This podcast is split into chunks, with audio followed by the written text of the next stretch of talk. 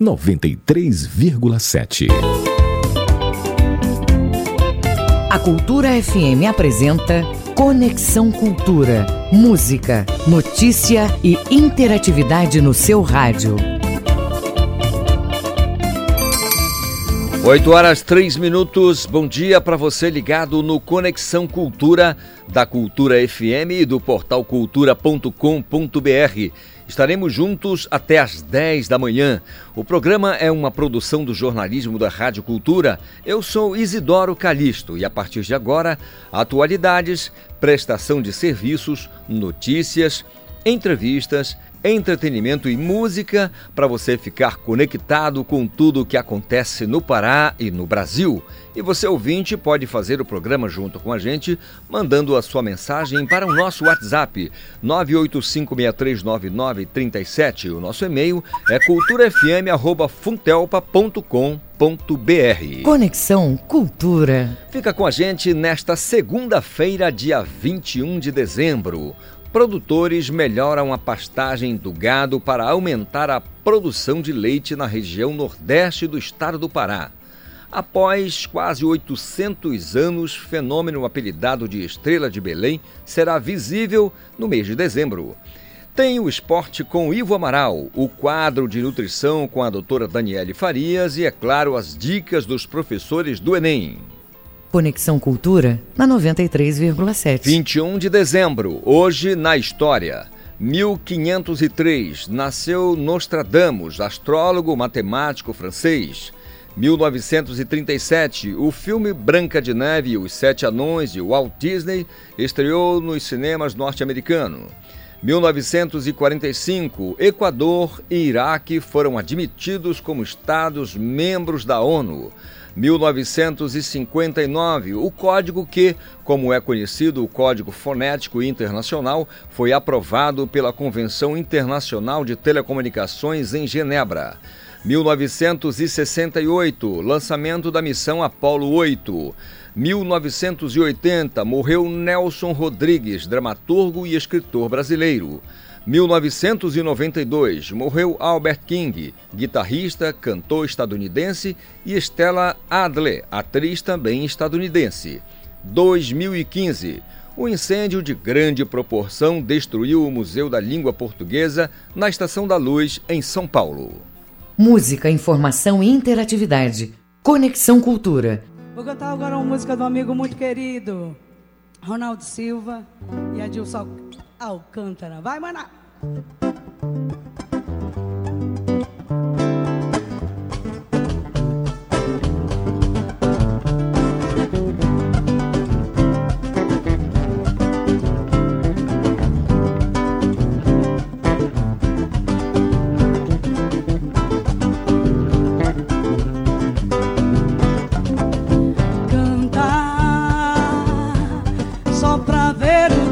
sorriso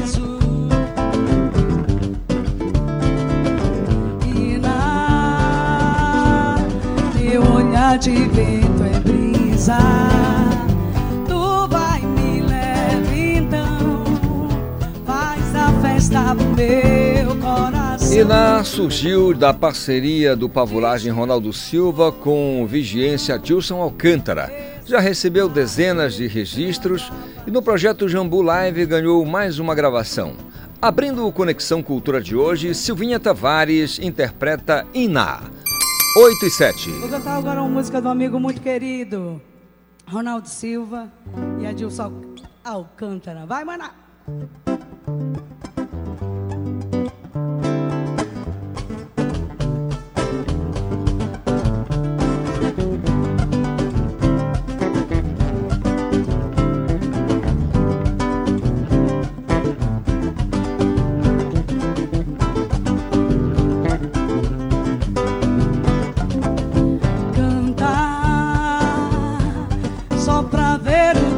Sorriso e na teu olhar de vento é brisa.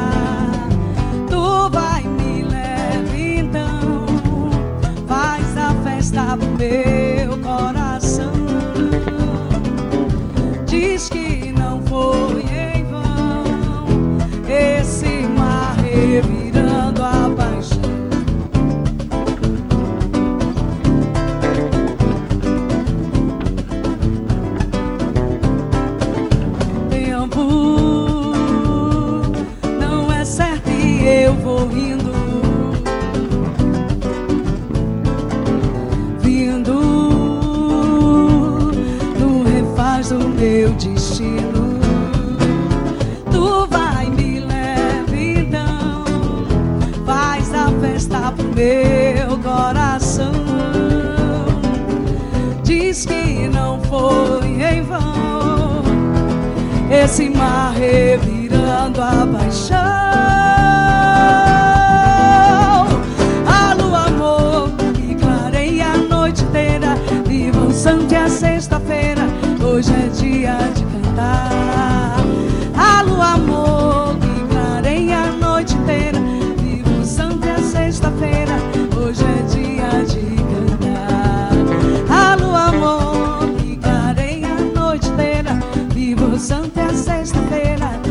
hoje é dia de cantar. Alô, amor, que clareia a noite inteira. Viva o santo e a sexta-feira, hoje é dia de cantar.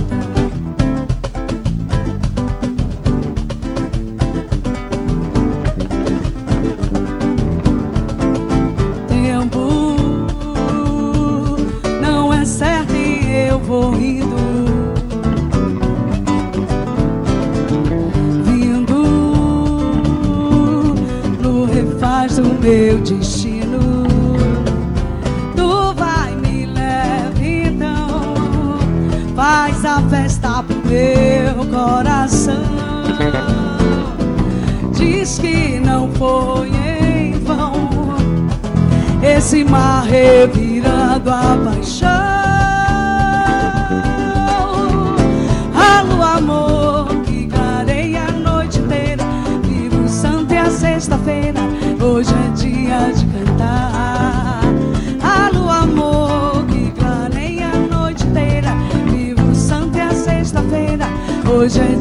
Dia de cantar.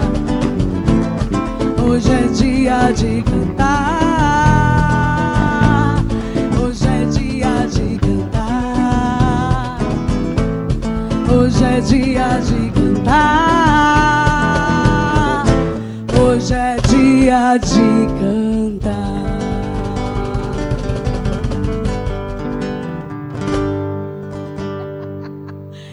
Você está ouvindo Conexão Cultura na 93,7. É o nosso Conexão Cultura desta segunda-feira, 21 de dezembro. Toda segunda é dia de filosofia aqui no Conexão, então tá chegando Lennon Raiol com a filosofia do dia. Bom dia, Leno. Bom dia, Isidoro Calixto. Bom dia, ouvintes do Conexão Cultura. Eu sou Lennon Raiol, filósofo da Nova Acrópole. Nesse período, as luzes cintilam, a fraternidade se torna mais presente, tudo vai ficando mais colorido. Nos aproximamos do Natal e o Ano Novo também se avizinha. Porém, o mundo inteiro está perturbado. Nesse ano especial que se finaliza, todos, de alguma maneira, uns mais, outros menos, sofremos ou perdemos algum conhecido ou ente querido. E para piorar, os homens desconfiam uns dos outros, e parece que há mais ódio no mundo do que em qualquer outro período da história. O que podemos fazer para mudar isso? Acredito que podemos buscar aplicar alguma coisa dos muito citados, porém pouco vividos, ensinamentos universais de um dos grandes mestres da humanidade, Jesus Cristo, o famoso paz na terra aos seres de boa vontade. É interessante notar que esse ensinamento não garante a paz a todos os seres humanos, mas somente aos de boa vontade.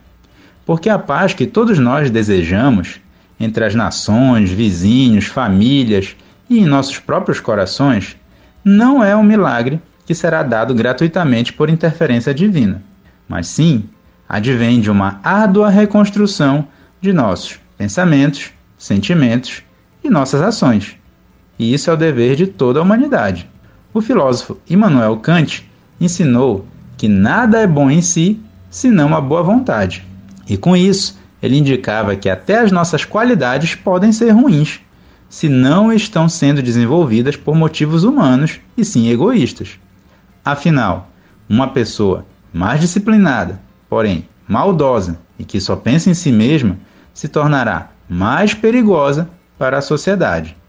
Por isso que a boa vontade só se caracteriza assim quando alimenta uma ação que se realiza sem a busca dos frutos pessoais. A boa vontade é como as lâmpadas de Natal, só que ela se acende no nosso peito e passa a gerar uma referência dentro que nos ilumina a agir de uma forma mais natural e humana. O que deve guiar nossas motivações não pode ser um interesse instintivo e egoísta. No momento atual, o nosso semelhante necessita do nosso auxílio e devemos desenvolver a boa vontade, não somente falando, mas sim servindo aos outros. Não pensar apenas em nossa felicidade e salvação pessoal, mas sim em se melhorar para servir melhor aos outros seres humanos. Que nesse Natal as nossas luzes internas possam ser mais transparentes e contínuas, e que tenhamos menos lampadinhas queimadas para que possamos ver com mais convicção o mistério divino que habita no outro ser humano. Renascer, alegrar, doar, purificar, refletir e renovar compromissos válidos. Evite, o mais que puder, tudo que possa apagar a sua lâmpada e busque, no mais alto de si, o seu próprio tamanho e o tamanho da obra que quer empreender. Eu sou Lennon Raiol, filósofo da Nova Acrópole Belém. Siga a gente no Facebook, arroba Nova Acrópole Belém. Até a próxima semana. É com você, Isidoro. Obrigado, Leno Raiol, falando de filosofia aqui no nosso Conexão Cultura desta segunda-feira, dia 21 de dezembro, mês acabando, ano acabando, então é importante ouvir um pouco de filosofia, né? Afinal de contas, importantíssimo para a vida do ser humano. Produtores melhoram a pastagem de gado para aumentar a produção de leite na região nordeste do estado.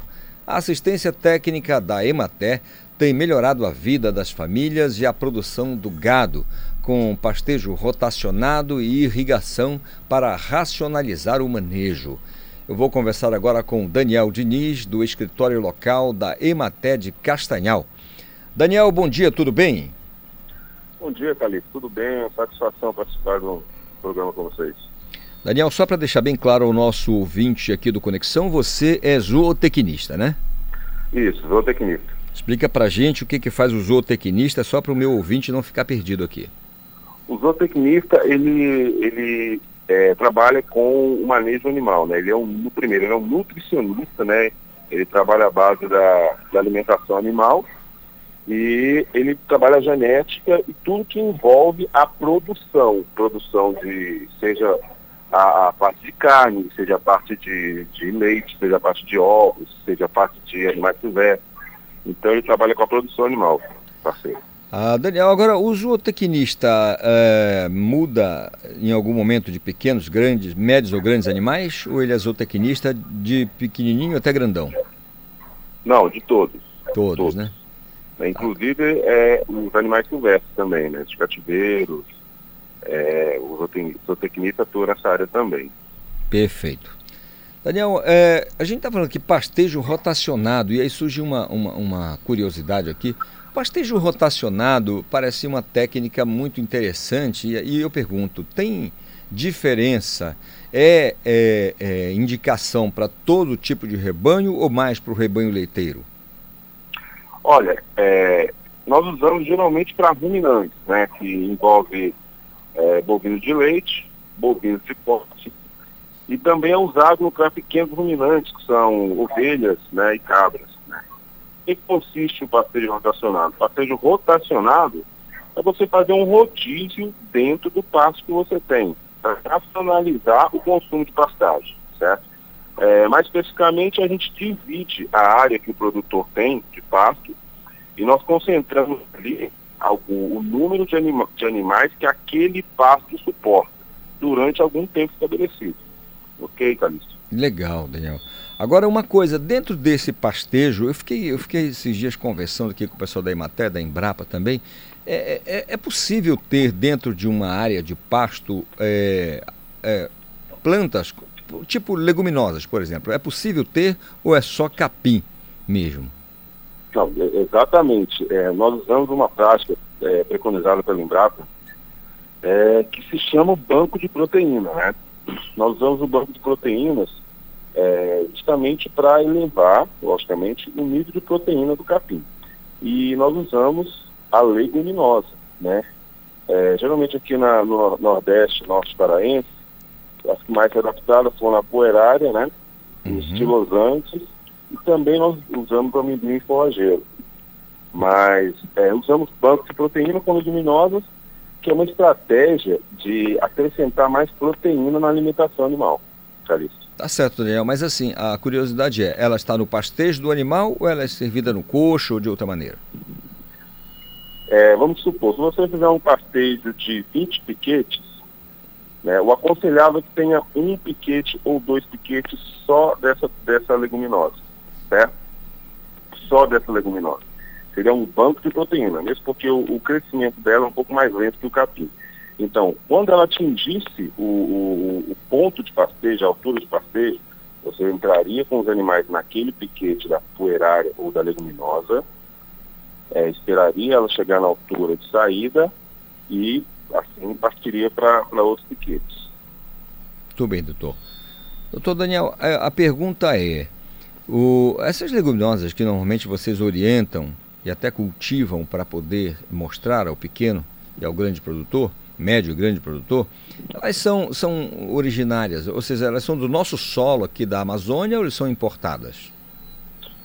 Olha, Carlinhos, vamos ficar te devendo essa, essa confirmação, mas o que nós temos aqui de conhecimento na, na, na, na Materca, CEAL, é, é o doutor Adérito da Embrapa de Belém, que ele testou algumas leguminosas aqui na nossa região, há uns 5, 8 anos atrás.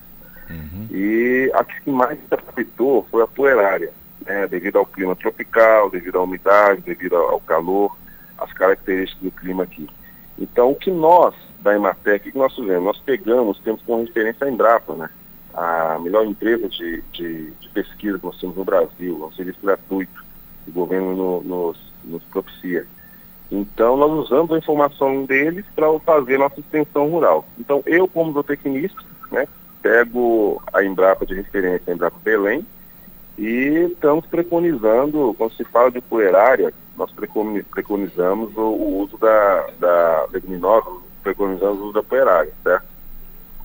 Entendi, Daniel. Agora, eu queria que você falasse para o nosso ouvinte que está atento aqui, especialmente aqueles que estão nos municípios do interior, fora da Grande Belém, em que, que invariavelmente cultivam alguma coisa, tem algum, uma criação. E a importância de cuidar da pastagem. Quais são os pontos principais desse cuidado com a pastagem? É perfeito, Calixto. Olha, a pastagem, nós temos o capim, na verdade. Nós temos que tratá-lo como uma cultura qualquer vegetal, né? como o milho, como a soja. Uhum. É, o capim, o animal, como a produção entra pela boca, né? seja a produção de carne, seja a produção de leite. De leite principalmente, né? o leite entra pela boca. Então, a, aqui nós temos uma vantagem muito grande no Pará, que nós temos o calor e temos a água. E a pastagem, ela tem que ser tratada como milho, né? Porque é o, o, é, o alimento mais barato que o, por exemplo, vamos usar a vaca ou boi, o alimento mais barato, barato que a vaca vai ter, né? A gente, nós temos que fugir da cultura de usar ração. Ração, o custo de produção é, de uma atividade usando ração, né, ela é muito grande, ela se eleva muito. Então nós vemos, tem que ver muito isso. Então, é, é, devido às últimas pesquisas de agropecuárias, vale mais a pena investir no solo do capim ou da pastagem do que investir na ração no coxo. Então, o que nós estamos é, trabalhando com os produtores, recomendamos é a correção do pH do solo, né? Para se cultivar o capim, pra, no caso da pastagem, a correção dos nutrientes que o solo precisa, que é fósforo, potássio e nitrogênio, para que a planta, no, no, caso da planta, a forrageira, o capim, ela absorva esses nutrientes e propicia maior é, é, nutriente, maior carboidrato, maior, mais proteína, mais energia para o animal que está comendo. Assim, nós estamos diminuindo o custo de produção, pessoal, produtores a gente diminui, diminui o custo de produção e acrescentamos mais é, é, vitalidade, mais sustentabilidade àquela pastagem. Uma pastagem que não é corrigida, ela vai durar ali seus quatro anos, né? Três, quatro anos, segundo manejo. A gente fazendo essa metodologia, ela vai durar quanto tempo a gente tiver disponível, colocar disponível nutrientes para ela. Pode ser 15 anos, pode ser 20 anos. E tudo em cima de técnicas de manejo, Calixto. Perfeito. Doutor Daniel Diniz, agora me diga, não se pode confundir ração com suplementação, né? Justamente, cara, justamente. É, a, o que, que nós, zootecnistas, nós trabalhamos? É, o animal ele tem, ele tem que ser suprido, né? De é, é alguns ingredientes por dia. Isso varia de quê? Varia da genética do animal, varia do peso do animal, varia da condição do animal, se a, se a vaca está gestante, se a vaca está em início de lactação, se a, se a vaca já está secando a lactação, se a, se a vaca está em início de gestação ou se ela está no final. Tudo isso a Ematé tem é, a responsabilidade de chegar com o produtor e trabalhar essas questões. É o que nossos produtores familiares, eles precisam, certo? Então, é, suplementação e ração está tudo vinculado à categoria que nós temos para o produtor, certo? E tudo isso tem que ser é, é, digerido, é, trabalhado para que o custo de produção, Calixto, seja o menor possível. Porque nós, como profissionais da Emater, nós temos que pegar o produtor e ter o compromisso de fazer ele ter renda, né? É, é esse é nossa nosso compromisso. Então, tudo isso está vinculado ao custo de produção, Calixto. Doutor Daniel, o nosso gado, e nós temos um grande rebanho aqui no estado do Pará, o nosso gado é, é majoritariamente criado, né? É, ele vai para engorda ou vai para a, a, produção de leite majoritariamente com capim ou nós temos aí outros elementos que são utilizados é, de maneira direta e efetiva ou o capim ainda é a, o grande alimento para o gado aqui da, do estado do Pará? É boa pergunta, Calixto. É, aqui na nossa, nossa, nosso ciclo de amizades, aqui entre produtores, entre técnicos, quando nós vamos comprar um animal, né, a gente sempre fala que a gente tem que leite no capim, uhum. né? A gente chama, também chamado de boi verde, Calixto. Boi né? verde. Né? Então, essas características já estão sendo selecionadas na hora da compra de um animal essa genética já está sendo observada. Eu quero, nós queremos, na verdade, que o animal dê o máximo potencial com capim. Por isso minha preocupação de investir tanto, trabalhar tanto capim na ração. Porém, Calixto, a exigência nutricional de alguns animais, principalmente de alto padrão genético, me diz que o capim vai conseguir suprir as necessidades dele até certo ponto. Vamos supor, é, eu tenho um animal de 15 ou 10 litros de leite, dependendo da situação genética do animal. Eu tenho até certo ponto, eu vou conseguir suprir as exigências do animal com capim. A partir de certo ponto, eu não, o capim não vai conseguir me fornecer os ingredientes que eu preciso. Então eu tenho que entrar com um concentrado, que nós chamamos de ração, certo, Carlos? Legal, doutor. Agora, doutor Daniel, me diga, o leite produzido nas nossas regiões, mas vamos falar da sua, especificamente da sua, porque né, falar aí, o senhor vai falar de estatística ou estimativas de outras regiões. Eu só falei da sua. Né? Ele tem destino certo o leite produzido nessa região? Na nossa região, Calixto, é, é, a maioria do nosso leite, vou falar nisso leite, a demanda, né? Uhum. Essa, a, a, o leite está virando um produto precioso que produtores, muitos produtores pararam de produzir leite. Nós tivemos pouco incentivo na cadeia nos últimos anos, né? Então os laticínios estão tendo muita dificuldade de encontrar o leite. E a cadeia está tá crescendo. É, nossa região, é, os produtores fornecem os laticínios. Né? Inclusive, na minha cidade tem um grande laticínio que fornece produtos para São Paulo, para o Centro-Oeste, para o Sul, e a demanda dele é 50 mil, 60 mil dia, cara. Porém, eles não conseguiram essa demanda aqui na região, nem em quantidade e nem em qualidade, certo? Tanto que eles usam é, leite em pó. Mas os pequenos produtores, agricultores familiares que a Emater trabalha, é, é, a, a, maioria do leite que eles, que eles trabalham é fornecido para os pequenos aqui da região. Muito legal. Eu conversei com o Dr. Daniel Diniz, que é zootecnista ligado ao escritório da Emater na cidade de Castanhal, a cidade aqui da região nordeste do estado do Pará. Doutor Daniel, eu quero desejar ao senhor, além de agradecer a sua conversa aqui conosco de maneira muito franca e aberta e muito esclarecedora, desejar ao senhor uma segunda-feira produtiva e uma semana muito abençoada, viu? Olha, agradeço a oportunidade de é, mostrar nosso trabalho da Emater no Pará. Agradeço a oportunidade de vocês e falar que a Emater está à disposição aos pequenos produtores, aos produtores é, familiares, está à disposição dos, dos, escritórios locais de cada cidade, estão espalhados para tudo, para ajudá-los no, no que for possível. Ok? Muito obrigado, doutor. Agora são 8 horas 29 minutos e você pode participar do nosso Conexão mandando a sua mensagem para o nosso WhatsApp 985639937. Estamos apresentando Conexão Cultura.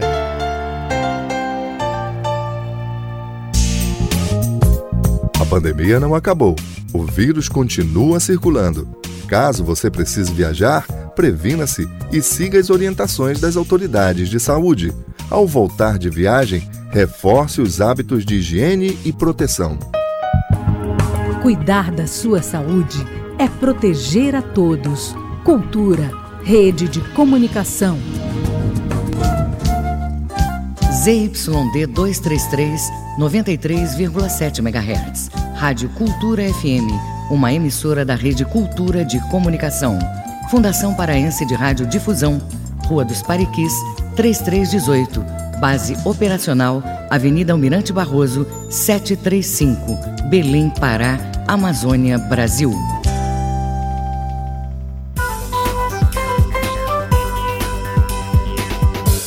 Voltamos a apresentar Conexão Cultura. São 8 horas 31 minutos, é o seu Conexão Cultura desta segunda-feira e você pode participar. Repito, o nosso WhatsApp 985639937. Boas maneiras durante as refeições, preste atenção, pode evitar derrames e infartos. A informação com o nosso colega Marcelo Alencar.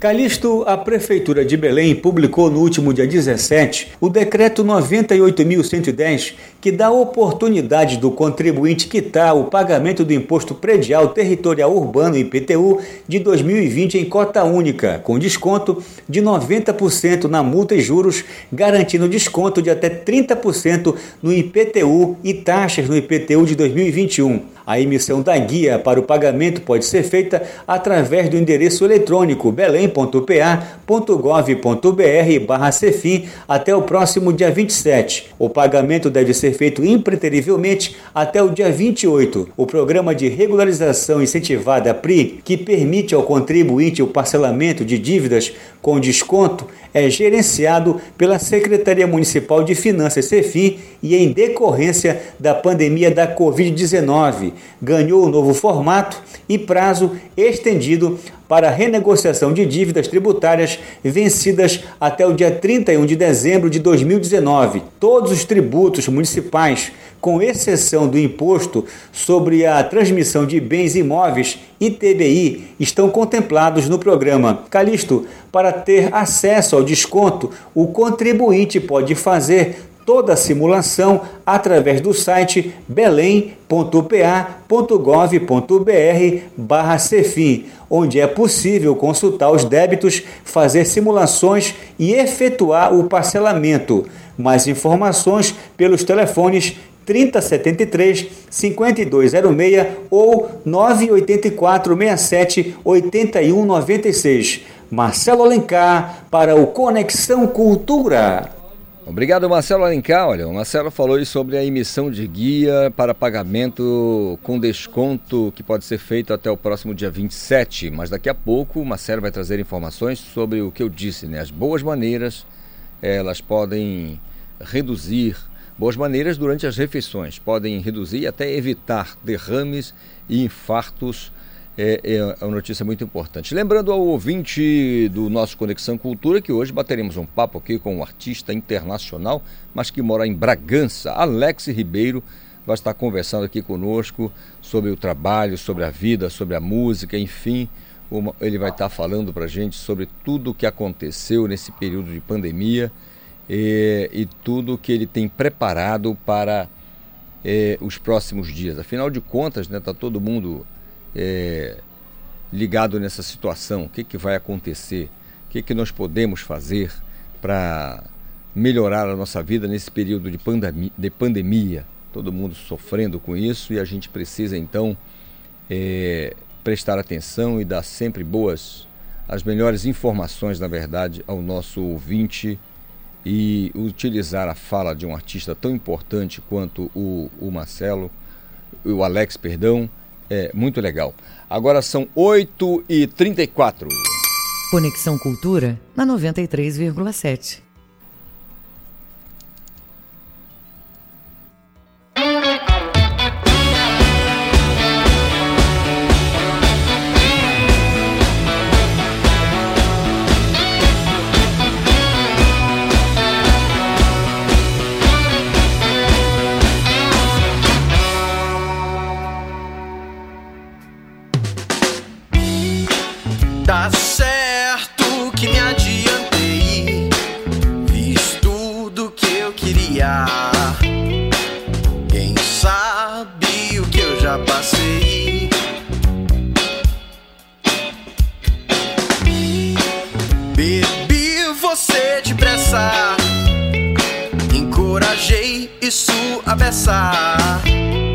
Essa história não quis largar de mão.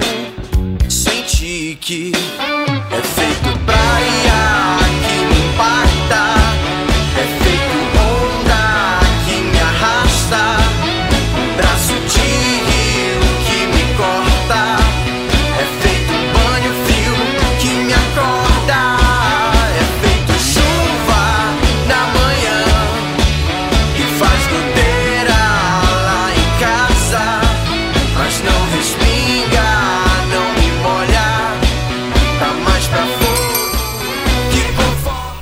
8 horas 35 minutos após quase 800 anos, o fenômeno apelidado de Estrela de Belém será visível em dezembro, no mês de dezembro agora. Começa hoje.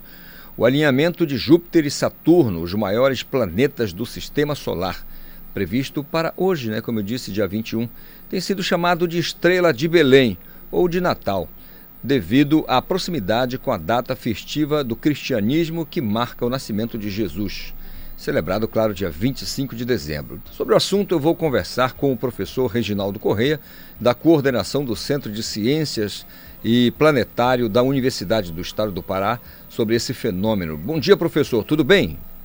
Bom dia, tudo bem? Bom dia a todos. Olha, professor, está todo mundo é, questionando o seguinte: tem a ver, o fenômeno tem a ver realmente com a estrela de Belém? Ou, ou foi alguma coisa que ligaram esse fenômeno, fenômeno bíblico? Porque a gente sabe que aquela história lá do, dos três reis magos, acho que estava mais próxima ali do cometa Halley, né? Fala pra Uhum, gente sobre é. essa situação, professor. É, no caso, é, o evento de hoje nada mais é do que o, é, o alinhamento entre os dois planetas, os dois maiores planetas do sistema solar, que é Júpiter e Saturno. Pra gente que está aqui na Terra, Tá ou a gente tá observador, normal, vai ver um, um brilho bem intenso dele. A gente vai ver um- como se fosse uma estrela.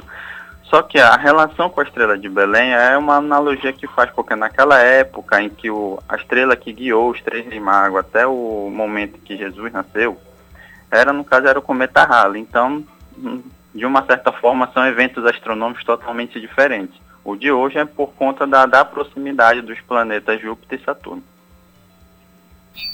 Pois é, professor. É, ainda cedo falando mais sobre essa situação. Bom, antes eu quero esclarecer que haverá uma programação, só para o senhor esclarecer para a gente, Uhum. é, haverá uma programação é, no planetário, é, evidentemente que respeitando todas as, as medidas as- né, de proteção é, é, sanitária, ou seja, distanciamento, uso de máscara. É, vai acontecer essa, é, essa observação. Fale para a gente muito rapidamente sobre esse, esse, esse- essa programação de observação. Como é que vai acontecer, onde, como e que horário? É, hoje a gente está com uma programação que é fazer a observação de estrela de Natal, de Júpiter e Saturno. Ela vai acontecer lá no, no nosso estacionamento lá do Centro de Ciências e Planetário do Pará. com previsão de ocorrer do, das 18 horas até as 20 horas. Claro, a gente está trabalhando por, por agendamento até 20 pessoas, sendo que esse agendamento, as inscrições já foram encerradas, porque foi pela nossa surpresa, a procura foi tão grande que nesse deu nem uma hora já, já se esgotou as inscrições e teremos 20 pessoas privilegiadas que irão observar a estrela de Belém e alguns outros astros que vão estar visíveis no nosso céu. Claro, para a gente poder observar vai depender muito das condições climáticas do, do, do, do céu de hoje à noite. E também tem um detalhe que a gente vai estar sempre respeitando os protocolos de biossegurança que a universidade tá, impõe para a gente, que é manter o distanciamento social, em gel em cada um dos nossos telescópios e, e distanciamento social, cada um com as suas máscaras e também teremos o, o, apoio do Clube de Astronomia do Pará também, que vai estar nos auxiliando com mais alguns telescópios para fim de, de evitar que haja aglomeração durante a observação. Legal.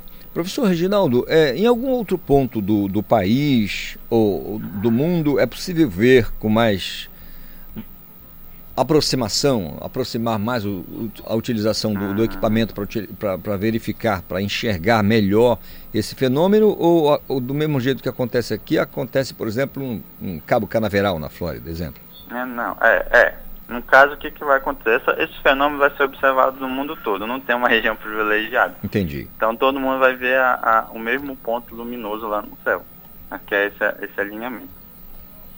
Entendido, professor esse alinhamento de Júpiter e Saturno, né? Então, eu queria que o senhor falasse para a gente, é, nós, nós demos aqui um dado é, que teria acontecido há quase 800 anos passados, né? Esse fenômeno. É, e, e isso, isso de fato aconteceu, ou seja, esse, esse, esse quase mil anos aí, é, de uhum. diferença de um fenômeno para o outro, de data de acontecimento? Isso, é. Na verdade, esse, esse é, fenômeno que, acontece, vai, que está acontecendo hoje, começou a partir do dia 16 e hoje está seu ápice, uhum. eles aconteceram em dois momentos, em dois, em dois anos que eu vou elencar aqui. Em 1623, que também aconteceu essa grande conjunção entre os dois planetas Júpiter e Saturno, só que naquela época, Galileu Galilei tinha, já tinha inventado o telescópio, então só que esse fenômeno não foi observado a olho nu porque ele estava bem próximo ao pôr do sol, então não era aconselhável olhar o sol nesse, uhum. nesse momento. E o evento que deu para ser visto no céu Beni foi em 1226, que é próximo a quase a 800 anos, lá na época da Idade Média. Ah, então o céu claro. que a gente está sendo visto hoje, a gente pode se remeter àquele período da Idade Média, em 1226 que lá sim dava para ser vista a olho nu uma estrela de forte brilho. Agora... Como se fossem os dois planetas se, se unindo. Agora ficou claro, professor. Agora ficou bem claro, na verdade, como um cristal, como eu costumo dizer.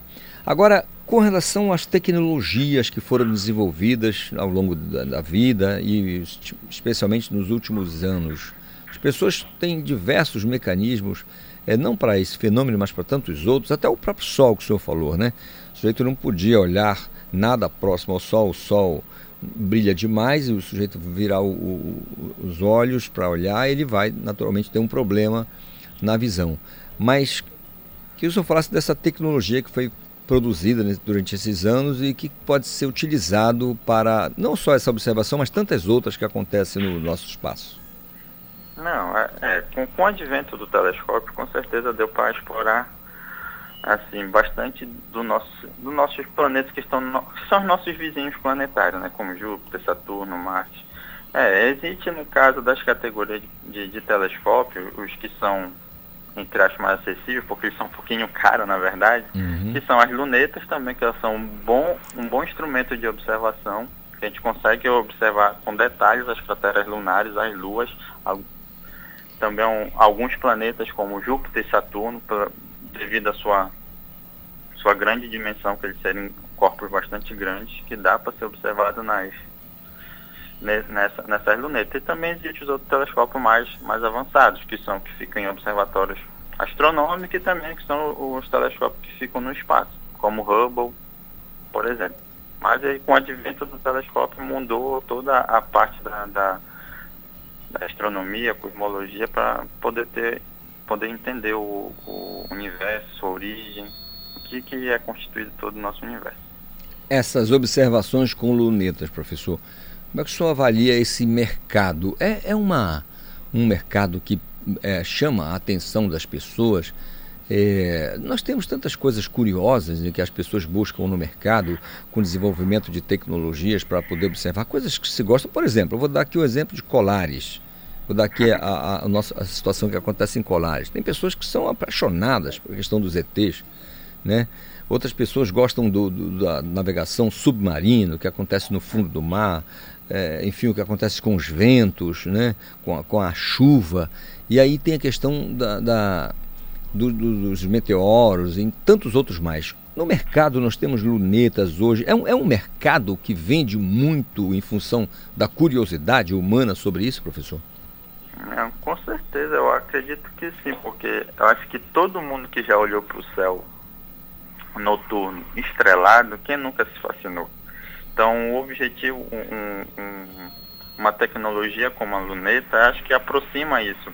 Eu acho que, que para quem nunca observou num telescópio, por exemplo, ver a Lua de perto, entre aspas, de perto, usando esses equipamentos, é, as pessoas é, é, sintam-se bastante é, felizes, né? Por exemplo, eu já vi vários relatos das pessoas que vão ao Centro de Ciências Planetário do Pará, quando olham nossos instrumentos, vê, por exemplo, Júpiter, que é um planeta que está bastante distante, e consegue ver no, no, numa ocular de um telescópio, eles acham fantástico, ainda mais quando a gente consegue, por exemplo, ver outros pontinhos ao redor de Júpiter, por exemplo, as suas luas, que foram observadas por Galileu na época 1624. Então, eu acho que são, são coisas que um mercado que que a curiosidade vai mover a pessoa para esse mercado das lunetas. Eu já vi várias pessoas também que foram comigo me perguntando sobre lunetas, quais são as melhores telescópios, lunetas, para poder fazer observação. Claro, isso vai depender do que a pessoa quer, vai querer observar. Vai querer observar seu planeta, sua lua, vai querer ver o céu profundo, ver o que, que tem dentro daquela escuridão toda, ver outras galáxias. Isso é um, é um mercado que, de uma certa forma, é bem, bem intenso para quem é, é, amante da área da astronomia. Também existem telescópios bem especiais, por exemplo, nesses telescópios que eu falei, como Luneta e, e os outros telescópios para ver a Lua, existem telescópios que são chamados os solares também, que dá para observar o Sol. Para ver quando tiver, por, por, exemplo, dia de eclipse, usar um telescópio solar desse tipo, que é bastante viável. Ver um eclipse que aconteceu recentemente, no dia 14. A gente não foi privilegiado para ver. Aí, devido essa importância que é o Sol, essa estrela que é de uma, um calor gigantesco, imagino que deve ter toda uma proteção nesse equipamento, né? Não, com certeza, tem filtros apropriados, porque a gente não pode olhar diretamente ao Sol. Não é aconselhável, eu recomendo aqui para as pessoas que estão vindo, nunca olhe ao Sol, somente com esses instrumentos, como lupa, telescópio, luneta. Vai ser um prejuízo muito grande para a nossa, nossa visão, vai queimar retina eu posso dizer um relato aqui de quem fez as observações que contribuiu bastante para a ciência, foi Galileu Galilei. Uhum. Galileu Galilei tinha acabado de inventar a luneta, olhou para o Sol, descobriu as manchas solares e depois ele ficou cego. Nossa. Isso aí é um exemplo. Dá para dá até aceitar em função da, da, da, da, época em que ele viveu e que não se tinha tantos recursos, né? Ele foi meio, meio, é. meio que na marra mesmo, né? Pois é, ele era cientista, então ele queria descobrir o que estava acontecendo, o que acontece ao apontar o telescópio para o Sol. É verdade. Entendeu? Ele acabou virando um exemplo de, do que, de como não fazer, né? É. Também. Assim como ele virou exemplo de muitas coisas, que ele é inspiração para vários outros cientistas. Também, é isso que menos dizer. olhar para o Sol, que não é aconselhar. Muitas coisas boas e também teve esse fato que ele acabou deixando, né? Olha, não faça isso porque vai dar problema e está aqui o exemplo, sou eu né, que deu problema. Agora, professor, eu queria que o senhor falasse sobre. É, é claro, muitos ouvintes, é, uma boa parte já visitou, já foi ao planetário, já conhece a estrutura, mas tem muita gente que não. Então, quem está nos ouvindo aqui, aqui agora, o nosso ouvinte do Conexão Cultura, deve estar tá se perguntando: poxa, como é que é, como é que funciona o planetário, o que, que tem lá, quais são ah, os mecanismos que eu posso utilizar eh, para poder fazer observação, já que eu sou um curioso, o que, que tem no planetário que a população pode utilizar e pode se divertir de uma certa maneira? É, é o planetário, o que, que ele tem? Ele tem as duas constituições, o nosso nossa cúpula de projeção, que é aquela abóbora, aquela abóbora em formato semisférico, e o nosso centro de ciência. Vou começar do centro de ciência. Do centro de ciência a gente consegue passar pelas áreas das ciências naturais e matemática. Lá temos espaço da física, da química, da biologia, da geologia, astronomia e da matemática. Esses espaços a gente tenta sempre é, aproximar a população dos conhecimentos científicos, né? Porque a gente tenta é, extrair o, o, conhecimento que está na, na, na academia e ir para a população de modo geral. Então a gente vai conhecer um pouco da área da física, conhecendo os princípios, os princípios que regem a física, a lei de conservação, lei de Faraday, enfim. Aí tem a parte da geologia, a estrutura do, do, da terra, das rochas fósseis. Aí vem a biologia para estudar biodiversidade, matemática com, com as suas grandes áreas, para poder desvendar aquele forma de entender matemática de forma brincando. Tem a química, que é o, é um que a gente tem um laboratório de química que faz experimentos ao vivo para as pessoas observarem que, que acontece em cada substância. Temos o espaço da, da astronomia, que a gente fala um pouquinho sobre alguns corpos celestes, constelações. E também temos a nossa cúpula de projeção, que a nossa cúpula de projeção ela projeta o céu estrelado de todo e qualquer momento, qualquer lugar do mundo e qualquer ano. Então também é um ponto que a gente consegue, que o público pode, realmente o público gosta bastante, também do Centro de Ciência e do, da cúpula de projeção, que lá a gente fala mais temática, sobre astronomia, sobre a origem do universo, fala um pouco sobre os planetas do nosso sistema solar. E tem sessões que a gente abre para perguntas, para o público entrar em, em contato. É, em relação às observações, a, a, a gente também tem prática de observações. Eu geralmente, quando eu faço as observações, é no segundo semestre, é quando o, o tempo está bem mais, posso lhe dizer, está mais limpo para fazer as observações. E aí, no caso, como a gente está na pandemia, né, os atendimentos do planetário estão tá se dando através de agendamento. Tanto para a escola quanto para o público em geral. Entendi. E aí para as observações, como é agora, do, do dia de hoje. Professor Reginaldo, é, tem muita gente que pensa que o planetário é coisa para criança. E, é claro, atrai muita criança, muito jovem, mas eu imagino que a, ali vai o pai, a mãe, acaba é, é, criando, a, naquele momento ali, você não tinha curiosidade, acaba tendo e a, assiste, participa, vira uma festa, não? Uhum, é, os pais principalmente, se os pais veem os filhos felizes, logo os pais estão felizes também. Eles também curtem bastante. Tem pais também que são bastante curiosos que eu já, eu já recebi lá no planetário também. Muito bem, bem interessante também, porque os pais também, pela influência dos filhos, passam a ser curiosos também. Se os pais mostram por curiosidade, mostram para eles o que está acontecendo, aí o filho acaba gostando e tendo interesse na área das ciências também. E aí, às vezes, muito filho também é muito mais curioso e influencia o pai também. Legal, professor. Muito bom. É, período antes, antes da pandemia e o período na pandemia, eu não vou nem falar do pós, porque eu ainda estou esperando a vacina, eu tenho certeza que o senhor também está esperando a vacina para a gente sair dessa situação. Mas antes, é, nós tínhamos um, um, determinado movimento no planetário, né? É, com a pandemia, o senhor acha que a, a, a, a, claro, a visitação ela foi reduzida, ficou rareada em função do problema, mas ainda assim tem um público que, que, que, como o senhor disse, vai buscar o agendamento, vai buscar participar e visitar, né? Isso. É, antes da pandemia, é, o público planetário é, tinha bastante gente, todos os dias, de de terça a sexta e aos sábados a, a gente atendia o público em geral. Agora, durante a pandemia, isso afetou um pouco, né? Porque afetou bastante, não afetou pouco, afetou bastante. Aí, no caso, a gente parou de ter as visitas e a gente acabou migrando tudo para o mundo digital. Foi aí que o Planetário começou a se reinventar, porque a gente começou a, a participar de lives, tudo na, na, temática de astronomia, estudando um pouco sobre astro, astro, astro, astrobiologia, desculpa, falando um pouco sobre a origem do universo, como a astronomia é relacionada com a matemática. Falamos até uma live temática na época do Sírio, sobre a química do Sírio. Então a gente acabou se reinventando nesse sentido para a gente poder continuar atendendo ao público. Claro, além das lives, tivemos outras ações, como por exemplo, uma das ações que saiu dentro da pandemia foi o concurso de Ciência e Arte. Foi um, foi um concurso na qual a gente abriu edital para arte, para desenhos e fotografias e as pessoas mandavam seu desenho de fotografia através é, de forma digitalizada. A gente avaliava e aí o prêmio era fazer uma observação do céu noturno. Nesse prêmio do céu noturno, é claro, res, novamente, respeitando todo o critério, todo o protocolo de biossegurança da universidade. E a gente seguia. Fazia grupos pequenos, agendados até no máximo 18 pessoas, tínhamos três telescópios, separava o grupo e fazia as observações, respeitando sempre o protocolo de biossegurança da universidade. É, e também tivemos também uma das outras ações que foi a, a produção de, de podcast que está nossa, na nossa redes sociais.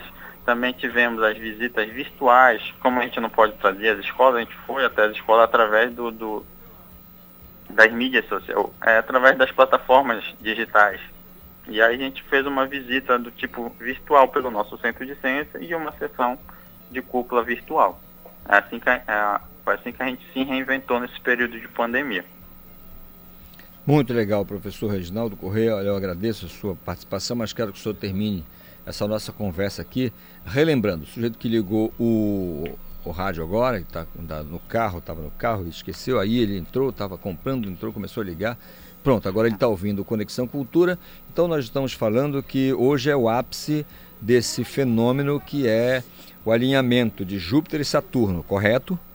Correto. Então ele vai acontecer entre que horas e que horas e, e a partir é, de que momento as pessoas podem é, observar, só para a gente esclarecer a pessoa que ligou o rádio agora. É, é esse fenômeno ele vai estar tá possível de ser visto lá por volta das seis e meia, sete horas, sete quinze, sete e meia. Porque como ele vai estar tá mais próximo da, da, do pôr do sol, então a gente vai ter que olhar. Para quem, quem quer observar, sempre veja o caminho do sol. Quando o sol estiver se pondo, já é o momento que a gente pode olhar naquela direção que o sol está se pondo. Então, naquele momento, não é para olhar para o sol novamente. Então, no momento que o sol está se pondo, a gente olha um pouco mais acima, a gente vai ver um, um pontinho brilhoso. Mas é claro, vai depender das condições climáticas da, da do tempo na, nesse, nesse momento, não tenha muita, muita nuvem. Então, a gente vai conseguir fazer essa observação. É, queria aproveitar também e dizer que esses fenômenos astronômicos que acontecem na nossa região, a, a comunidade parense também ela é ela, ela, ela gosta bastante disso, porque isso também até está na nossa história da criação do planetário, que aconteceu um evento astronômico bem lá atrás que, que foi o eclipse solar no lar que deu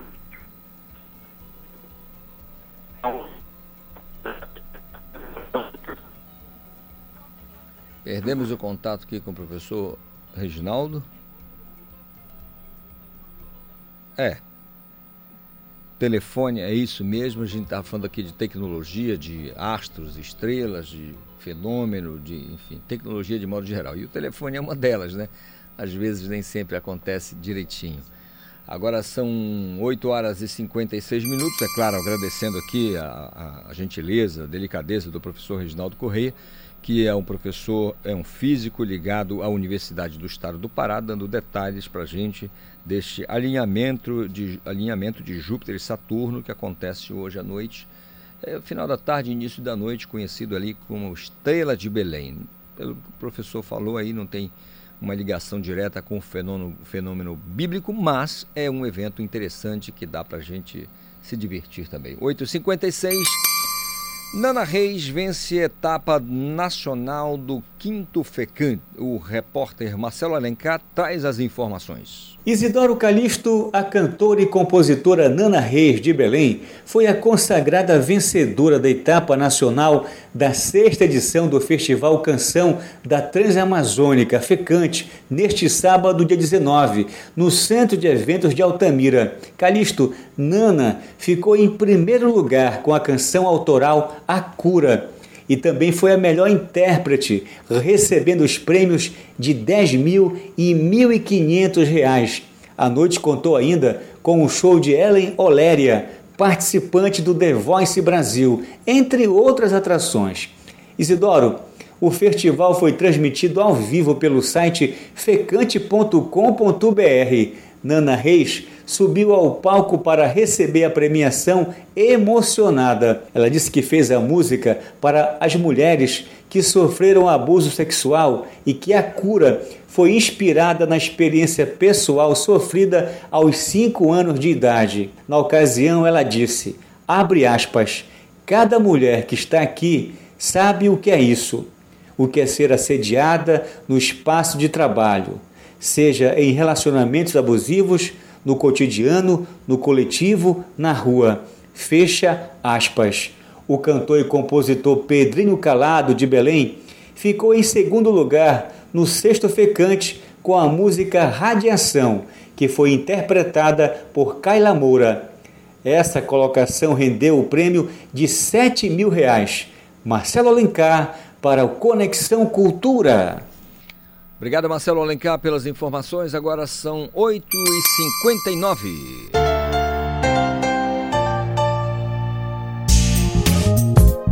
A pandemia não acabou e os cuidados de prevenção devem continuar.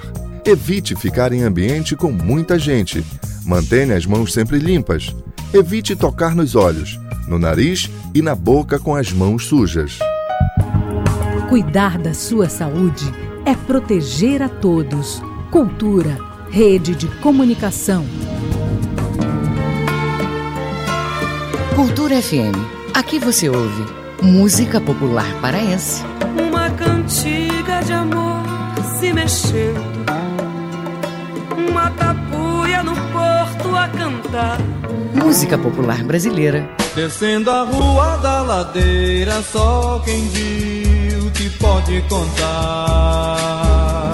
Música do mundo. Do you wanna dance and hold my hand? Tell me that Cultura FM 93,7. ZYD 233, 93,7 MHz. Rádio Cultura FM, uma emissora da Rede Cultura de Comunicação. Fundação Paraense de Rádio Difusão, Rua dos Pariquis, 3318. Base operacional, Avenida Almirante Barroso, 735, Belém, Pará, Amazônia, Brasil.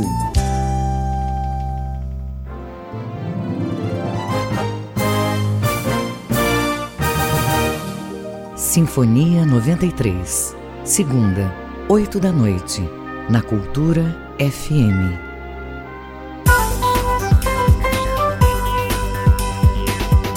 Música, informação e interatividade. Conexão Cultura.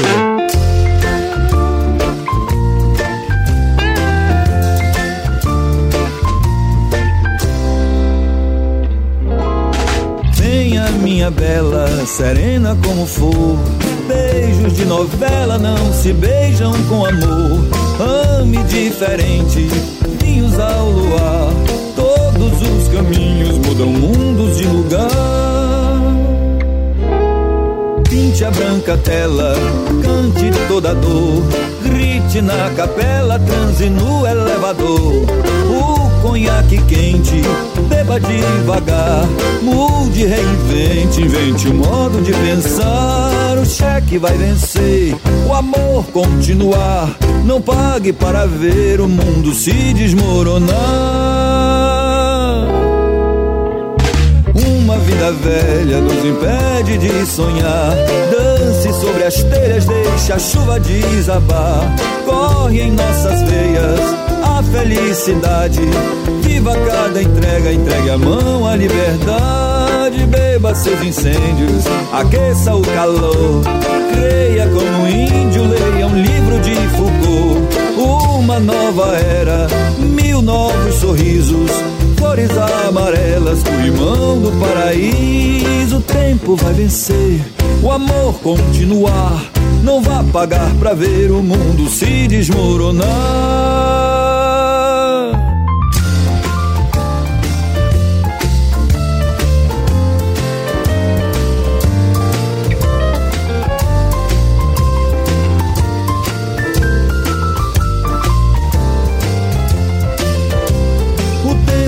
Vencer, o amor continuar. Não vá pagar pra ver o mundo se desmoronar. Uma vida velha nos impede de sonhar. Dance sobre as telhas, deixa a chuva desabar. Corre em nossas veias a felicidade. Viva cada entrega, entregue a mão à liberdade. Beba seus incêndios, aqueça o calor. Como um índio, leia um livro de Foucault. Uma nova era, mil novos sorrisos, flores amarelas, o irmão do paraíso. O tempo vai vencer, o amor continuar. Não vá pagar pra ver o mundo se desmoronar. Não, Não. Conexão Cultura na 93,7.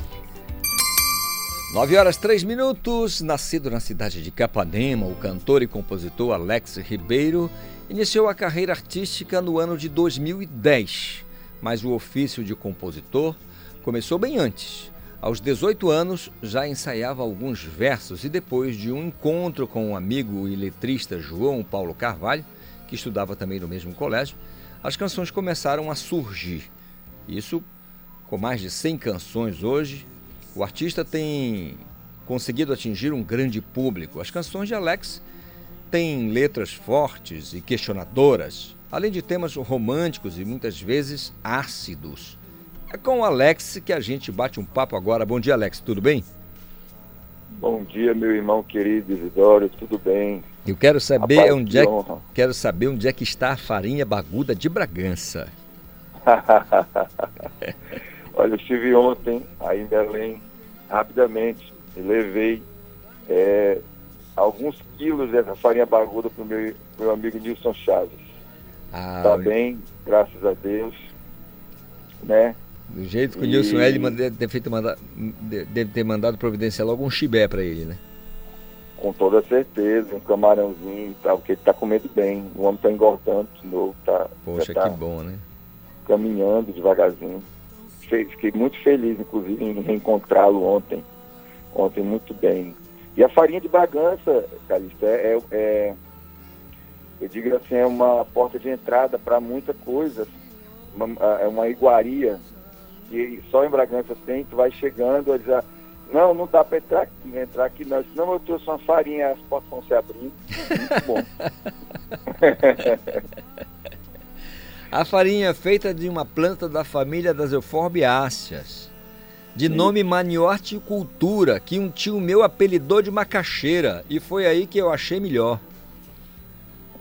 O Djavan, o Djavan já cantava, né? Já, apesar de que E olha que ele não, não deve ter comido nem uma, uma- um punhado de- da mão da farinha de Bragança ainda. Se ele tivesse, ele tinha feito mais bonito ainda a música. E ele diz assim: Você não sabe o que é farinha boa. Farinha boa que a minha mãe me manda lá de Alagoas. Ah, E aí eu fico nada. imaginando essa farinha de Alagoas. E Djavan precisa passar pelo menos uns três dias aí contigo em Bragança. Aí é que entra aquela história, sabe, sabe de nada inocente. Sabe, sabe de nada, né? Me fala dessa canção que nós ouvimos na- no começo, na abertura daqui da tua participação.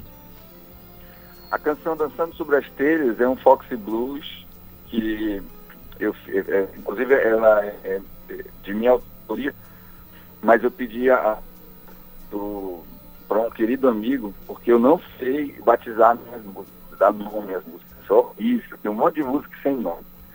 Aí eu liguei pro Vital Lima, digo, pô, Vital, tô escuta essa música, ele adorou e disse, ah, rapaz, sabe o nome dessa música? Dançando sobre as telhas.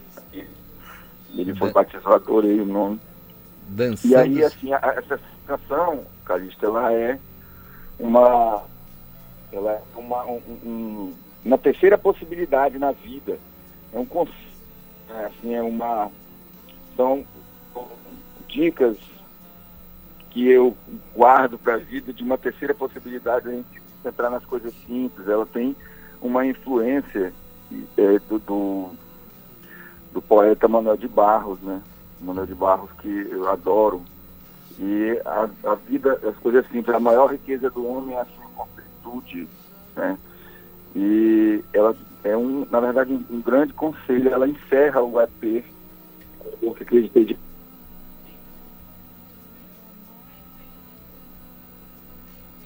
Olha aí, nós temos mais uma vez a tecnologia contra a gente aqui, né? É, Nosso sinal com o, o, o, o- Alex. A gente vai fazer o seguinte: a gente vai ouvir mais uma, mais uma de, de Alex e depois a gente volta conversando com ele.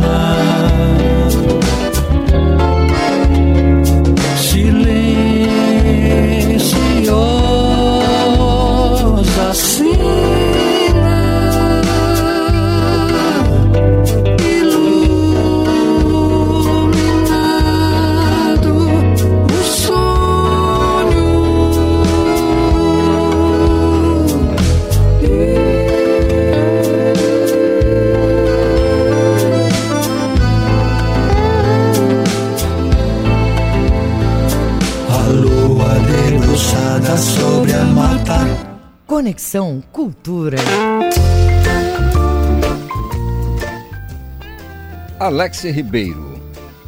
Alex, Alex é, dançando sobre as telhas, você teve a dica é, importantíssima do Vital.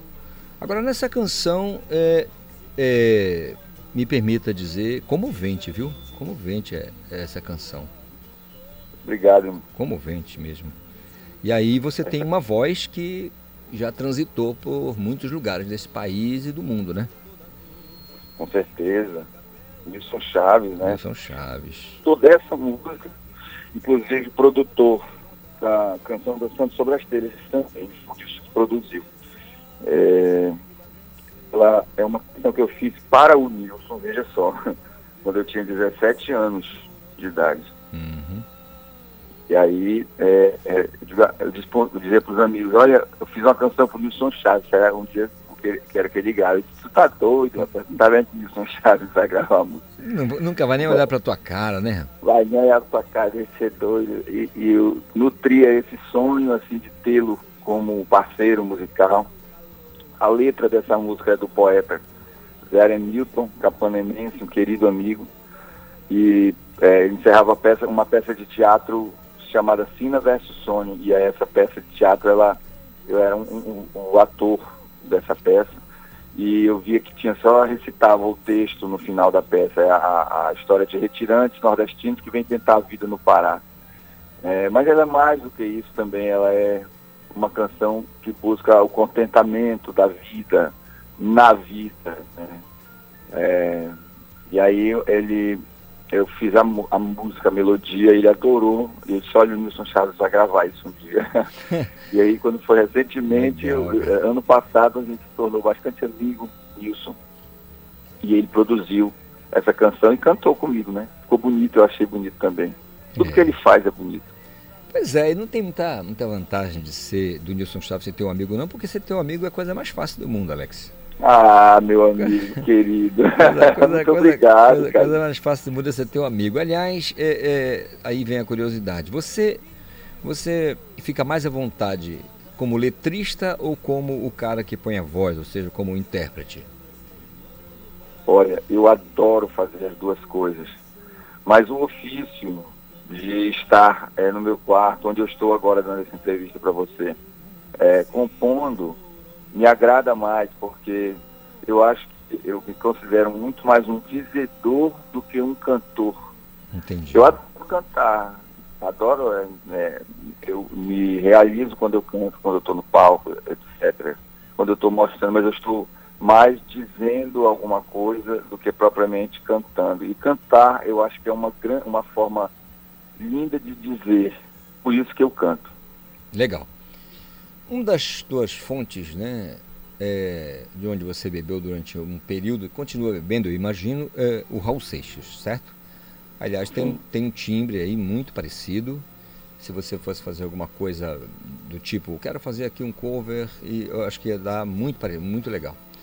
É, porque realmente é muito parecido e você tem também o lance da, do sotaque, que tem muito, muito a ver com o Raul.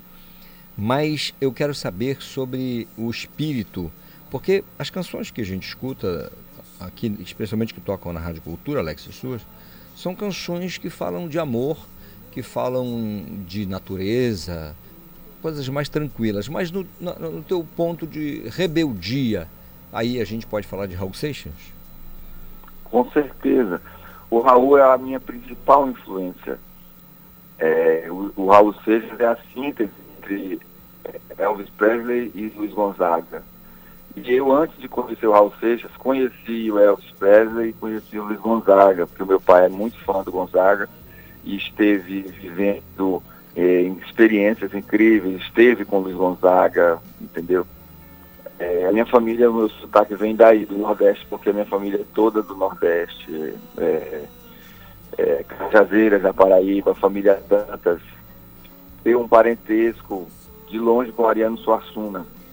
A, a Grande. família Dantas, a minha bisavó, Ana Maria Dantas, era prima da mãe do Ariano Suassuna. Uhum. E vem daí o meu sotaque. É, e no que diz respeito ao Raul Seixas, ele, na verdade, influenciou a minha música de forma, e a minha, de forma muito grande, a minha vida também, porque é, a, o Raul é a terceira possibilidade que eu falo. Ele é uma.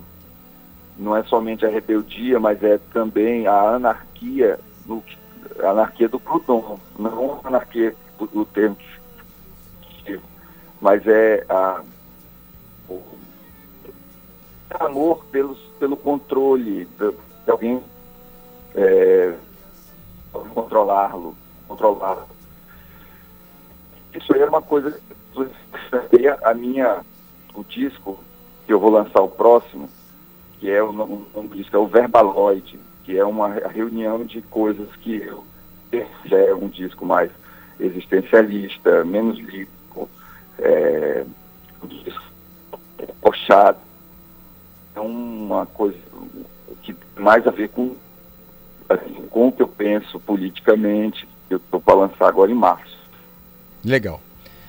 Ah, Alex, é, nesse período que nós estamos vivendo aí de pandemia, você disse agora há pouco que gosta de estar no teu quarto, é a tua zona de conforto, escrevendo, né, pensando a, a tua região, Capanema, Bragança, pensando a região nordeste do estado, a questão da pescaria, a- aquele fim de tarde na, na, na beira do lendário Caeté, é, conversando com esse povo que é incrível dessa região. Eu adoro o povo Tá esperando Bragança. aqui para lhe abraçar em breve. Pois é, eu Não, adoro, eu adoro. devendo a visita. Devendo, mas vou pagar, viu? Vou pagar, com, você pode ter certeza. Só essa onda passar, eu vou aí. Porque eu adoro o povo de Bragança, cara, tão acolhedor. Em nenhum ponto dessa região a gente tem eh, situações. Ah, não, in- inóspita aquela região. Não, absolutamente hospitaleira e um povo acolhedor, sinceramente, muito legal. Agora, Alex, é assim, é, então, como eu perguntava, e, e você nesse período de pandemia foi aquele cara ligado às lives? É, você produziu mais ali no teu, no teu canto, no teu estúdio? Como é que foi a tua vida nesse período? Olha, eu sou jornalista, né, também, é, é, trabalho na, na, na Band aqui na RBS. E eu não consegui parar por causa disso. A gente não parou, né? A gente precisava estar informando, conversando e tudo. Mas quando eu podia parar, eu, eu- trabalho um período, aí depois me isolava. E ficava mesmo produzindo aqui no meu, no meu laboratório, que eu costumo chamar. É, e, e, e consumindo meus, meus livros, é, busca, a busca cultural para compor, para falar sobre essa, essa, essa pandemia, que foi uma coisa completamente inesperada, né? Legal. É, do século XXI. Muito bem. Eu, esse disco Verbaloid, justamente que estou lançando, é, o- é a síntese, o resultado de tudo isso que eu vivi na pandemia. Uhum, Muito legal. Vou fazer o seguinte: é, ouvir mais uma canção e depois a gente volta a conversar, combinado? Combinado, tô aqui, meu, meu amigo. Vamos lá então. Alex Ribeiro.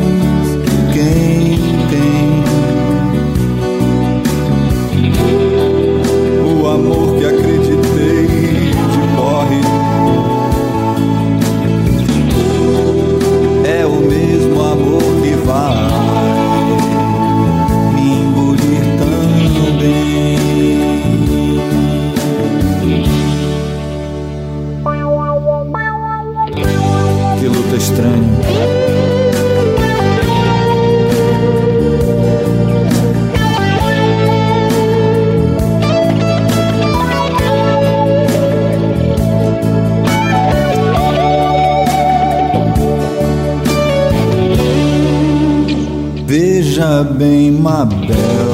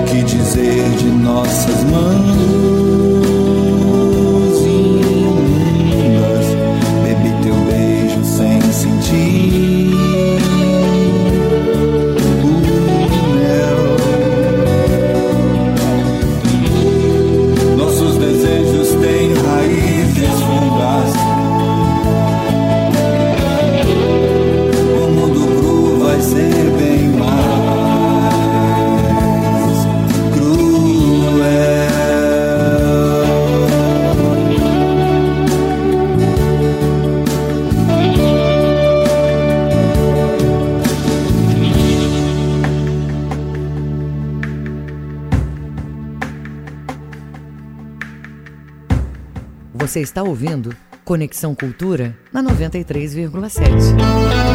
Alex Ribeiro. Alex, rapaz, tu és cantor mesmo, viu? Rapaz, tu és cantor Gostou, mesmo. meu irmão, dessa canção aí? Não, agora eu, eu- Tu é cantor mesmo, né? Agora eu fiquei Rapaz, eu- assim. Eu gosto mais de cantar do que qualquer fazer, eu digo, o ofício de, de dizer, né, através da música, do que verdade é essa, assim. Legal, cara. Muito bom. Vamos ver, a, a música, o microfone na mão, é uma bomba atômica. Verdade, E- verdade. E eu, eu gosto de ter cuidado com isso, assim, no que eu estou dizendo. Essa canção, A Torre de Mabel, por exemplo, ela é uma canção é, existencialista. E ela também, ela fala da atualidade, ela é, da, eu pelo menos foi o que me inspirou a fazer, foi a real, a real atualidade, a real situação que nós estamos vivendo. Né? É, os automóveis andam loucos, os idiotas neurastênicos. É, né? E, e o, E aí? o título aí já foi você mesmo? Foi. Essa música Minha Torre de Mabel é uma é referência à Torre de Babel da Uhum. Bíblia, onde que, que, ah, o povo estava construindo uma torre para chegar ao céu lá e aí A linguagem em Deus veio si, e confu- no, no meio do confundiu as línguas. Ninguém se É. entendeu mais e tal. Mabel é, já é uma figura feminina que viria para salvar a gente dessa confusão absurda, mas acaba não vindo, né? Você não vem, não adianta entediar Oxóssi, intimidade com Deus, quem tem? Né? O amor que acreditei de porre é o mesmo amor que vai me engolir tão bem, né? O amor que acreditei de porre. Cara, isso diz Isso. muito, isso diz muito, viu? Isso é profundo, cara. Isso. Inclusive, Ca- Calixto, o nome do, do disco que eu lancei, o EP, é O Amor que Acreditei de Porre, é retirado dessa frase, né? é a frase dessa canção, Torre de Mabel. Legal. Que é assim, um amor que deu com, com os burros na água. A gente nutriu esperanças que tudo ia melhorar, então eu digo, meu Deus, o que é isso? Nada melhorou, os automóveis estão andando loucos por aí, os idiotas neurastênicos. Né? É, É, os papéis entopem os bueiros em longas mesas de negócio. Já, olha, nós não vamos para o céu, sabe? Diante de tudo, nós não vamos para o céu. É. Alex, é, a gente poderia ficar falando aqui durante muito tempo, cara, porque realmente são canções muito bonitas, arranjos muito, muito legais, parcerias sensacionais. É, e você, assim, para mim está no firmamento como, como intérprete, como letrista também. Quero fazer esse depoimento aqui. Obrigado. Agra- agradecer muito a tua participação aqui no nosso Conexão Cultura e desejar a você assim um restante de dias dessa semana assim bem bem felizes, dias bem felizes, bem tranquilos e muito produtivos, tá bom, Alex? Obrigado, meu irmão. Você é uma pessoa da minha grande estima. Estou lhe esperando aqui para que a gente possa né, dar uma volta nessa cidade. Seu colchão aqui, seu, o seu quarto aqui não é muito, né, não é muito luxuoso, mas tem. Eu sou de É, exército, rapaz, eu durmo no tá? chão. Dorme em qualquer lugar, né? Eu também. Às vezes eu durmo em cima de um monte de pedra, se tiver carapanã, melhor ainda. E aí, eu estou lhe esperando. Gostaria de agradecer por esse convite, por eu poder divulgar. E quem quiser me acompanhar, me seguir, também pode me procurar nas redes sociais. É, posso divulgar aqui nas redes Certamente, fica à vontade. sociais? É, arroba- o meu Alex Ribeiro e, e Calixto. Foi é acrescentado um né? L, né? Foi acrescentado um L. É, foi acrescentado L, é com dois L's, Alex Ribeiro é, oficial. Ou seja, você pode encontrar no Instagram, Alex, arroba Alex Ribeiro Oficial, é, no Spotify, no Deezer, então qualquer plataforma Alex Ribeiro, para vocês acompanharem meu trabalho, outras músicas também. Muito obrigado, meu amigo, por esse convite. Essa rádio é fantástica. Estive em Belém ontem ouvindo ela o dia inteiro. Nobre Alex, muito obrigado, uma alegria conversar com você. A gente se encontra por aí, tá bom? Grande beijo, querido. Um abraço a todos. Alex Ribeiro fazendo parte aqui do Conexão Cultura. Estamos apresentando Conexão Cultura.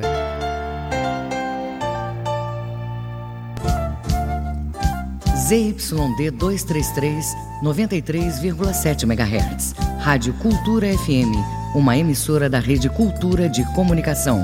Fundação Paraense de Rádio Difusão, Rua dos Pariquis, 3318. Base operacional Avenida Almirante Barroso, 735, Belém, Pará, Amazônia, Brasil. A mais tribal de todas as festas.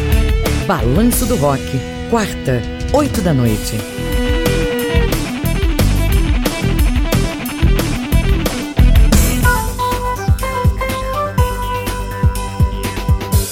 Voltamos a apresentar Conexão Cultura.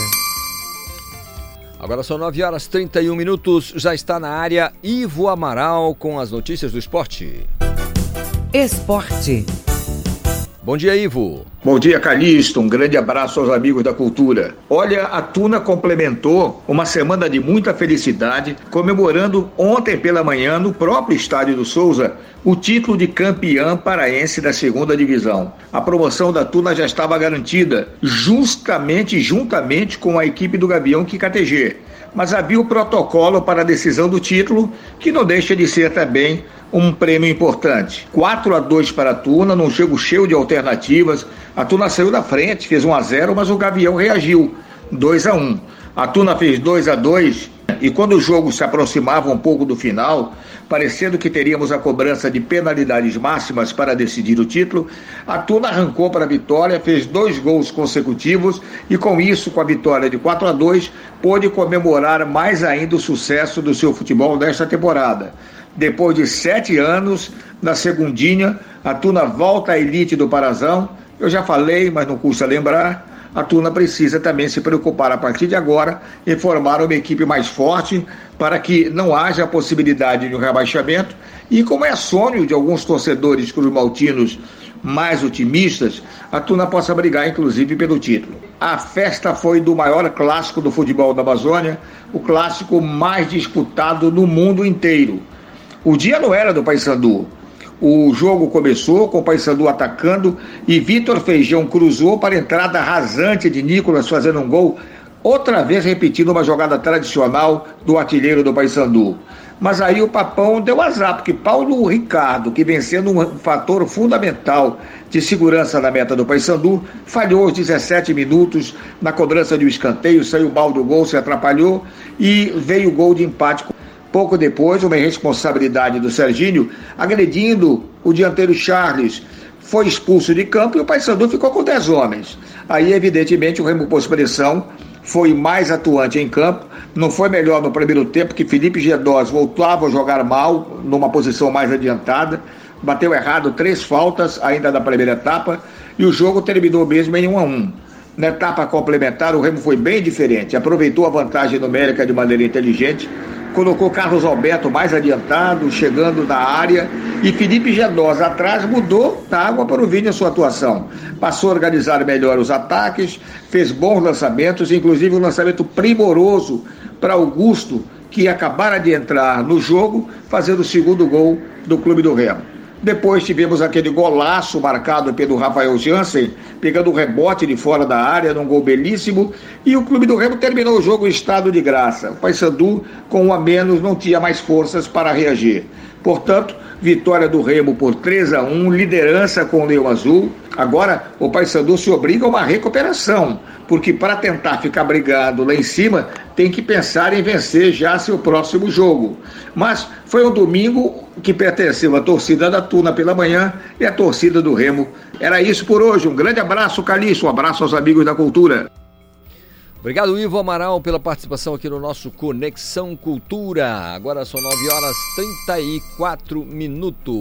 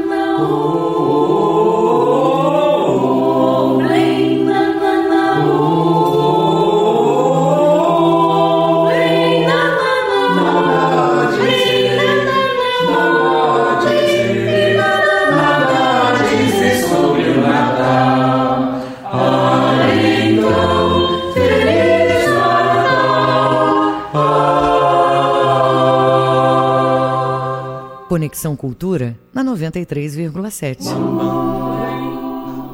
O grupo formado originalmente na Escola de Música da Universidade Federal do Pará com o nome de Coral Helena Coelho Cardoso em 1988, hoje com 33 anos de atividade em Belém, denominado Cantores Contemporâneos, é formado por 13 cantores que têm vocação de interpretar seu canto com expressividade e recurso de, da dança. Vamos conversar com a doutora em música Ana Maria de Castro Souza. Professora Ana Maria, bom dia, tudo bem? Bom dia, tudo bem? Estamos ouvindo aí música de Natal, né? Sim, Trabalho, de Natal. o trabalho de vocês. Me fale sobre um, pouquinho sobre o trabalho, especialmente nesse período do ano. Agora na pandemia, Uhum. foi bem Exatamente. difícil, né? A gente, nossos planos todos mudaram, porque nós não podemos nos reunir mais pessoalmente. Então, pra, durante o primeiro momento da pandemia, nós ficamos todos esperando, né, que voltasse logo, que normalizasse, mas não normalizou. E para não ficarmos tão tristes em casa, tão parados, sem fazer nada, a gente começou a ver trabalhos de outros tra- grupos no Brasil e ver possibilidades da gente também eh, conseguir cantar de alguma forma, mesmo em casa. E aí começamos a, a gravar áudio, de escolher música, primeiramente não de Natal, né? A primeira música que nós fizemos chama-se eh, Mosaico, né? Cada um grava na sua casa o áudio com um guia meu e com aquele metrônomo de marcação de compasso.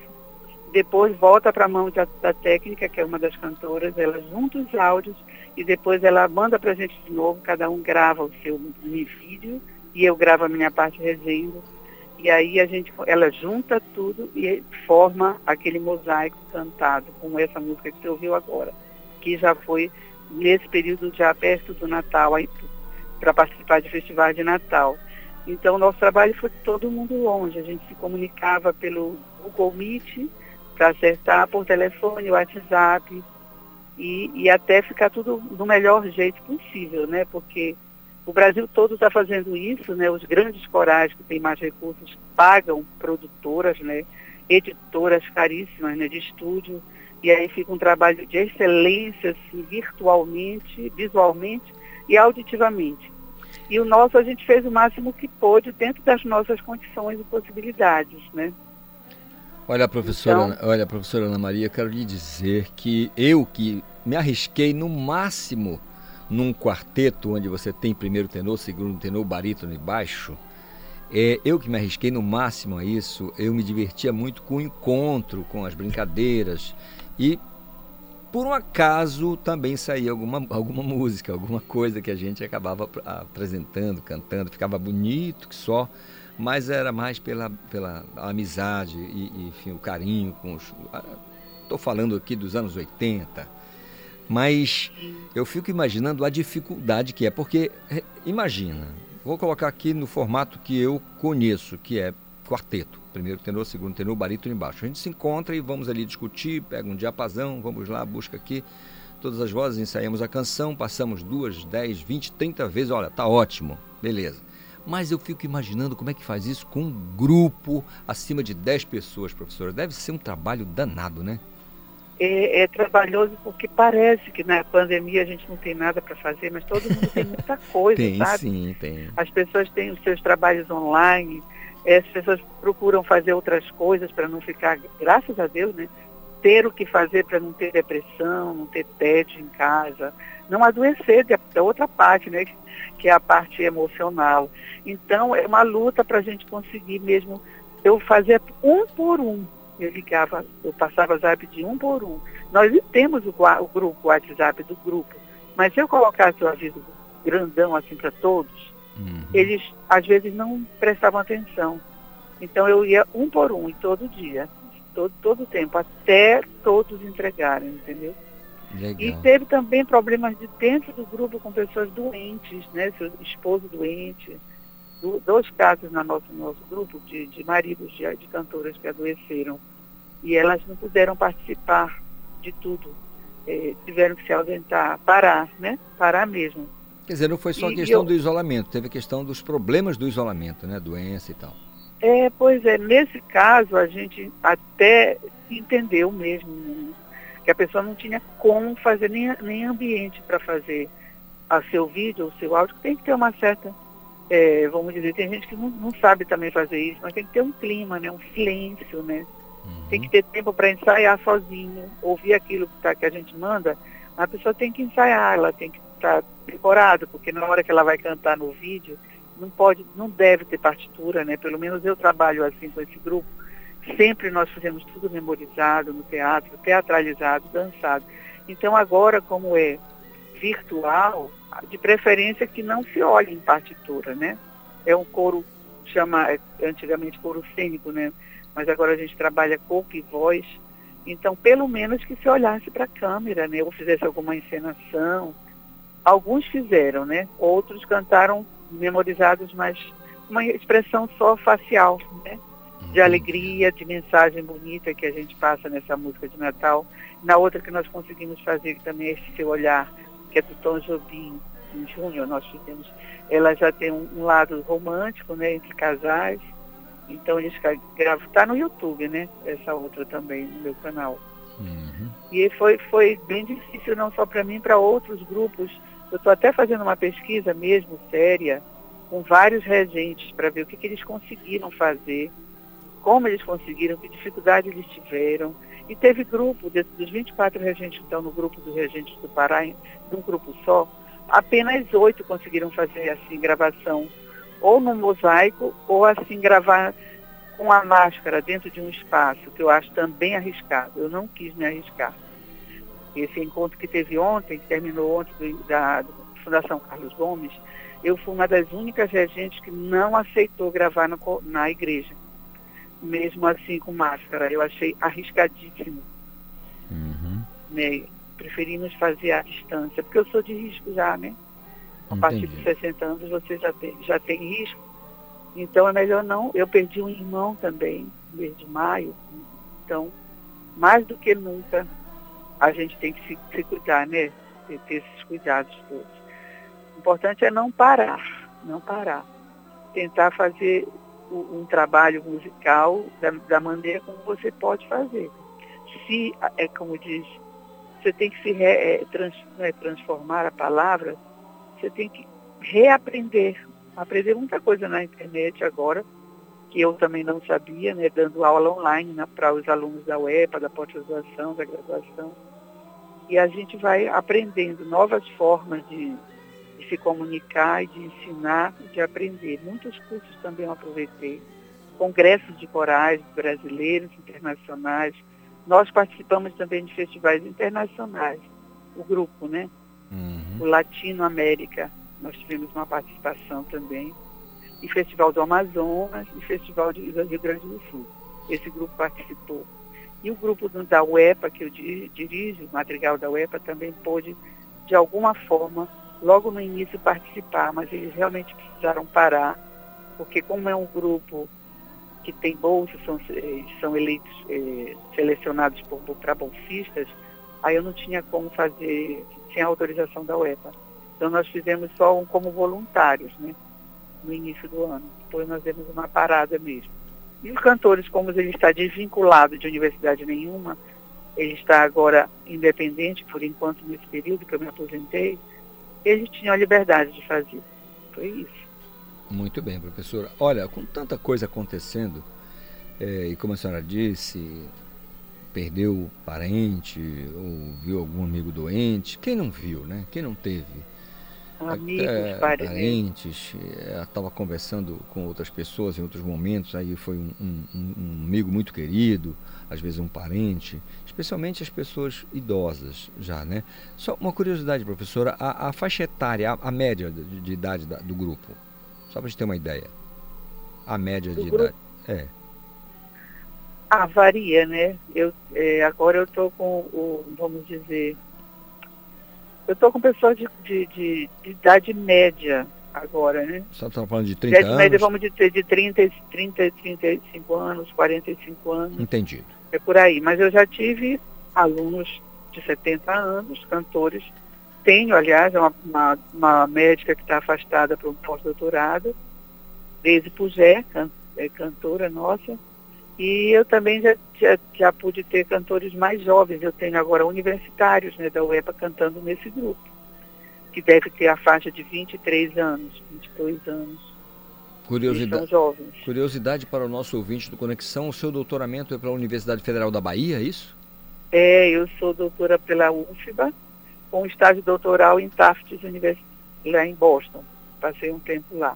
Hum, que Mas dentro da, da, da, da própria UFBA, tem o programa de pós-graduação e o e a CAPES do MEC proporcionaram algumas bolsas, né, para os seus gradu- pós-doutorandos, e eu fui, fui contemplada com uma bolsa para 12 meses, só que eu não pude ficar 12 meses, devido a questões da que eu, eu tomo conta de alguns idosos também. E aí eu não tinha com quem deixar tanto tempo nessa responsabilidade de outros. Entendeu? Foi por isso que eu fiquei pouco tempo, mas valeu a pena ver o trabalho de lá das escolas de tempo integral em, em Boston. Trouxe muitas eh, coisas boas para cá, para Belém. A Professor, minha tese foi sobre educação musical na escola de tempo integral de Belém. que legal. Professora, os planos para 2021.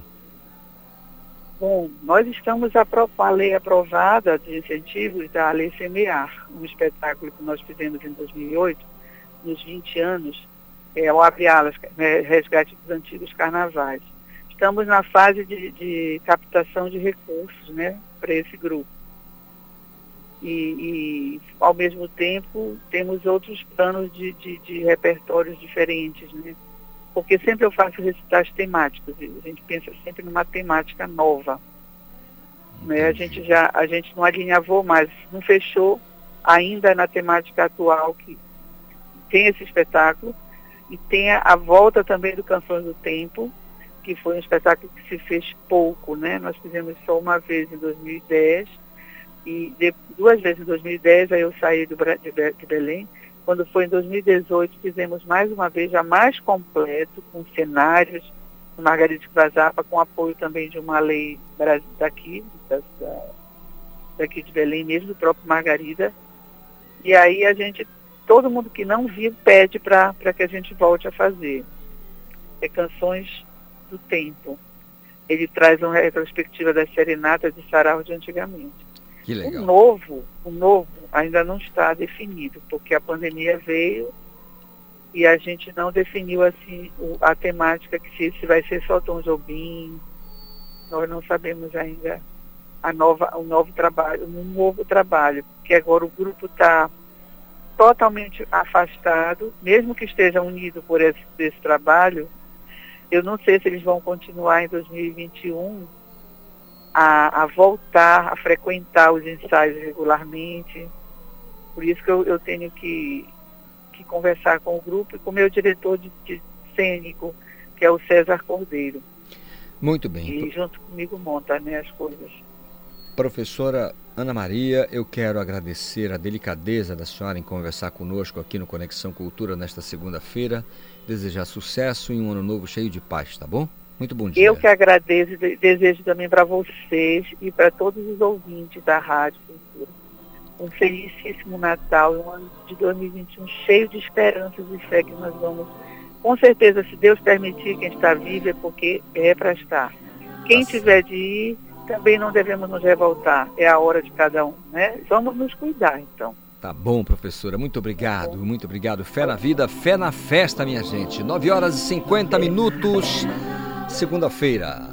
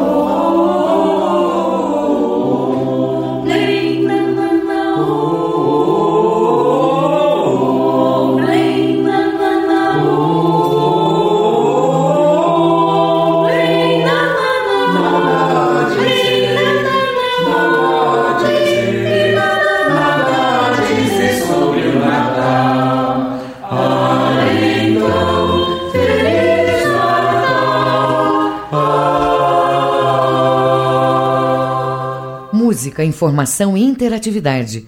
Conexão Cultura. 9 horas e 52 minutos, não podemos esquecer. Segunda- Segunda-feira é dia de Daniele Farias aqui no Conexão, a nutricionista que chega com dicas para você, para gente, né? Levar uma vida mais saudável e econômica. Bom dia, Daniele. Bom dia, Isidoro. Bom dia, ouvintes do Conexão Cultura. Eu sou Daniele Farias, nutricionista e gastróloga, e hoje vamos dar algumas dicas de como economizar na ceia das festas de fim de ano. Natal e Ano Novo. A ceia de Natal, por exemplo, ela traz alguns ingredientes típicos de uma boa ceia natalina que muitas das vezes saem um pouco do orçamento das famílias brasileiras. Temos normalmente um bom peru natalino que custa em média de 90 a 100 reais se tiver uma- um tamanho um pouco maior, servindo de 6 a 8 pessoas. Mas esse peru natalino ele pode tranquilamente ser substituído por outras aves, como as aves conhecidas como aves natalinas ou mesmo frango. Assim, você garante o perfil nutricional da alimentação, da ceia, você garante a característica da ceia natalina, só que economizando bastante. Um bom frango de um tamanho razoável, você vai gastar entre 25 e 35 reais, enquanto um peru é de 80 a 100 reais. Então, só nisso você já consegue ter uma boa economia. Além dos acompanhamentos, como por exemplo arroz, farofa, salada, que podem estar na sua ceia de uma forma bastante econômica também e garantindo aqueles pratos coloridos com opções daquela mesa farta do jeito que o brasileiro gosta. Essas dicas também podem ser aproveitadas no ano novo, já que é muito utilizado algumas frutas que nesse momento normalmente são mais caras, principalmente no norte do Brasil, que tem um clima mais quente e não é muito típico para essas frutas. Assim, você vai trocando as frutas, você vai pegando pequenas porções e fazendo pratos coloridos na sua ceia natalina. Eu sou Daniele Farias, colunista de nutrição do Conexão Cultura e na próxima segunda nos encontraremos novamente. Até mais! Até mais, Daniele. As boas dicas aí para a nossa nutrição. Agora são 9 horas e 55 minutos. Boas maneiras durante as refeições. Olha aí, a professora Daniele falando sobre alimentação, né? Então, boas maneiras durante as refeições podem evitar derrames e infartos. O Marcelo Alencar tem as informações. Bom dia, Isidoro Calixto e todos os ouvintes do Conexão Cultura. Com a chegada das festas de fim de ano, vêm os banquetes e os brindes alcoólicos. Porém, é importante dar uma atenção especial para a saúde vascular e evitar possíveis transtornos que os maus hábitos acentuados no mês de dezembro podem causar. As bebidas alcoólicas, por exemplo, devem ser consumidas com moderação, sempre mantendo uma boa hidratação com água. Especialistas alertam que a pressão alta pode piorar com o consumo de álcool, por isso pacientes hipertensos precisam estar ainda mais atentos a esses cuidados. De acordo com a Sociedade Brasileira de Angiologia e de Cirurgia Vascular, o hábito de ingerir bebidas alcoólicas em excesso pode causar enrijecimento das artérias, o que facilita a ocorrência de acidente vascular encefálico e infarto agudo do miocárdio, com complicações que podem ser fatais. Como é difícil evitar a comilança das festas, a alternativa é substituir ingredientes com gorduras ruins por saudáveis. Os especialistas explicam que óleos vegetais, como os de milho e o azeite de oliva, as castanhas, como as nozes, amêndoas, castanhas de caju e a do Pará, as sementes de linhaça e abóbora, abacate e o peixe são ótimas opções para os pratos de Natal e Ano Novo. A adoção de bons hábitos, mesmo durante as festas, é a melhor forma de diminuir a incidência desses problemas e garantir bons momentos com a família e amigos. Seguem aqui algumas dicas: não abusar do álcool, preferir comidas leves e menos gordurosas, boa hidratação, reunir poucas pessoas para manter o distanciamento social, uso de máscaras em pessoas que não convivem no mesmo ambiente e preferir ambientes abertos com renovação de ar. Marcelo Alencar, para o Conexão Cultura. Obrigado, Marcelo Alencar, pelas informações. Agora são 9 horas e 58 minutos. O Conexão Cultura desta segunda-feira, dia 21 de dezembro, vai ficando por aqui. Mas você pode ouvir novamente o programa pelo Castbox. Acesse a página do Jornalismo Cultura e confira. A você, uma excelente segunda-feira, uma segunda-feira produtiva. Fique em casa e a gente se encontra amanhã. A Cultura FM apresentou Conexão Cultura.